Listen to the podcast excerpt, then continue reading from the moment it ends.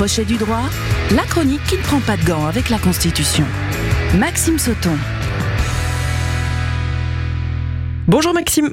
Bonjour Julia et bonjour à toutes et à tous. Cette semaine, nous nous penchons sur un sujet important, la potentielle constitutionnalisation de l'interruption volontaire de grossesse. Aujourd'hui et la semaine prochaine, deux propositions de loi visant à inscrire le droit à l'avortement dans la Constitution vont être discutées à l'Assemblée nationale. L'une provenant des Insoumis et l'autre du groupe Renaissance. Pourtant, la route juridique est complexe et sinueuse concernant les révisions constitutionnelles et le chemin pour parvenir à constitutionnaliser l'IVG est encore long. On débriefe tout ça aujourd'hui. Alors Maxime, première question, pourquoi cette idée de constitutionnaliser l'avortement revient-elle dans l'actualité? Alors la constitutionnalisation de l'IVG a fait un retour dans l'actualité lorsque cet été, la Cour suprême des États-Unis a annulé l'arrêt Roe versus Wade de 1973 qui considérait inconstitutionnel et donc illégal les lois qui interdisaient l'avortement aux États-Unis. Et sur ce sujet, on précise qu'on peut retrouver ta chronique sur la page de crochet du droit. Exactement. Au passage. Avec l'annulation de cette décision, les États fédérés sont donc libres de légiférer sur l'avortement comme ils le souhaitent et donc de l'interdire. Désormais aux États-Unis, 18 États ont interdit l'avortement ou vont l'interdire très prochainement et 5 États ont considérablement restreint ce droit. De plus, plus proche de nous, du point de vue géographique, la Pologne ou encore la Hongrie ont aussi récemment réduit le droit à l'avortement. Donc, suite à ces reculs du droit, différents États, dont la France, se sont questionnés sur la valeur de la protection juridique accordée à l'avortement et très rapidement, des propositions de loi pour le constitutionnaliser sont apparues. Mais à quoi ça servirait d'inscrire l'avortement dans la Constitution? En France, l'avortement a d'abord été légalisé par la loi du 17 janvier 1975 relative à l'interruption volontaire de grossesse, dite loi Veil, qui autorisait l'IVG dans un délai de 10 semaines de grossesse. Le délai a ensuite été porté à 12 semaines, puis très récemment à 14 semaines en mars 2022. Désormais, l'avortement est codifié au sein de l'article L2212-1 du Code de la santé publique, qui dispose, je cite, La femme enceinte, qui ne veut pas poursuivre une grossesse, peut demander à un médecin ou à une sage-femme l'interruption de sa grossesse.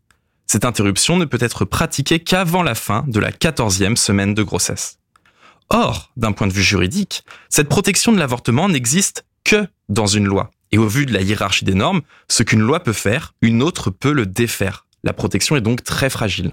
Par conséquent, inscrire ce droit dans la Constitution augmenterait la protection juridique qui lui est accordée, puisqu'aucune loi votée par le Parlement ne pourrait désormais porter atteinte à l'IVG au nom de la hiérarchie des normes, la Constitution étant supérieure aux lois. Et tu disais donc que la procédure de constitutionnalisation était compliquée. Alors, elle est compliquée, mais pas tant que ça. On ne révise pas la Constitution en fait comme on voterait une loi. La Constitution, c'est le texte suprême de l'ordonnancement juridique. C'est le verrou juridique qui protège l'état de droit, donc on ne la modifie pas facilement. Ce texte prévoit sa propre révision dans son dernier article, l'article 89. Et au vu de cet article, il existe deux procédures.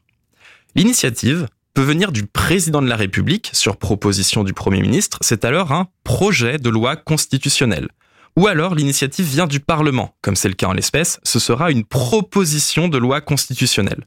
Le projet ou révision sont d'abord étudiés en commission, et s'ils sont validés, ils doivent être approuvés en termes identiques par les deux chambres du Parlement, et la révision est définitive après avoir été approuvée par référendum, donc votée par les citoyens français. Voilà pour la première procédure. Or, le président n'est pas obligé de soumettre un référendum en cas de projet de révision. Il peut soumettre ce projet au Congrès, c'est-à-dire au Parlement réuni à Versailles. Il faut alors réunir la majorité des 3 cinquièmes des suffrages exprimés. C'est cette procédure qui est choisie le plus souvent lorsqu'il y a un recours à l'article 89 de la Constitution. Plus de 90% des révisions constitutionnelles ont été approuvées par le Congrès sans passer par le référendum. Et donc, dans ce cas précis, l'IVG a-t-elle des chances d'être constitutionnalisée? Alors, au vu de la procédure concernant les propositions de loi, le risque est réel qu'elle n'aille pas au bout de la procédure. Le 9 novembre, une proposition de loi constitutionnelle visant à inscrire l'avortement dans la Constitution a été adoptée en commission à l'Assemblée nationale et la loi commencera à être examinée la semaine prochaine dans l'hémicycle. La loi proposée par les insoumis a aussi été adoptée en commission et sera vue dès aujourd'hui dans l'hémicycle. Cependant, au vu de la procédure énoncée précédemment, il faudrait que ces propositions de loi soient adoptées en termes identiques par les deux chambres. Or, les sénateurs, majoritairement à droite, ne sont pas favorables à l'inscription de cette loi dans la Constitution.